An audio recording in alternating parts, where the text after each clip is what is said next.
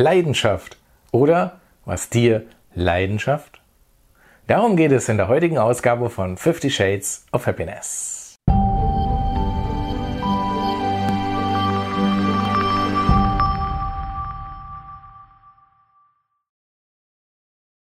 Ich bin Andreas Belloff, Pathfinder for People und dein Experte für Glück, Erfolg und Selbstbewusstsein. Vielleicht kennst du das ja auch.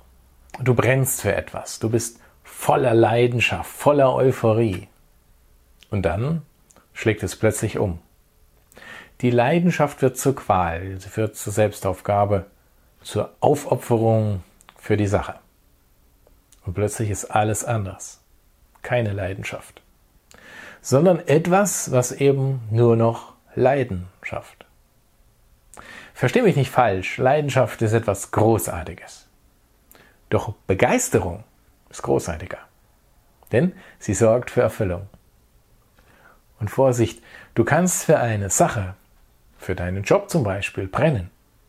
Das wird oft sogar als Voraussetzung für Erfolg benannt. Doch wenn etwas brennt, ist das häufig nicht mehr kontrollierbar.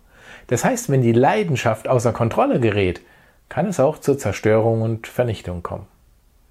Neudeutsch würde man vielleicht sagen, du könntest ausbrennen, im Burnout landen.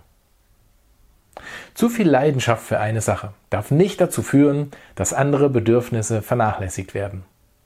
Und auch ganz wichtig, bei aller Leidenschaft musst du auch gut davon leben können. Jedenfalls einen passenden Ausgleich bekommen. Deshalb spreche ich immer wieder von Wohlstand auf allen Ebenen. Zu viel, also Übertriebene Euphorie weckt Erwartungen, die zwangsläufig zur Enttäuschung führen. Sorge daher bewusst dafür, dass du nicht nur Leidenschaft, sondern echte Begeisterung findest. In dem, was du tust und für was du deine Energie einsetzt.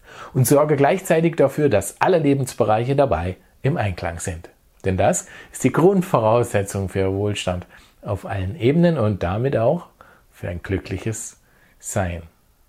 Und wenn dir aktuell deine Leidenschaft schon fühlbar Leidenschaft, dann hinterfrag mal den Sinn und sieh mal hin, wo die Dinge aus dem Gleichgewicht geraten sind.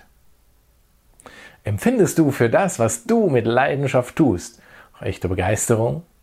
Bis zum nächsten Mal. Ich freue mich auf dich in der nächsten Folge von 50 Shades of Happiness. In diesem Sinne, Carpe dein Andreas.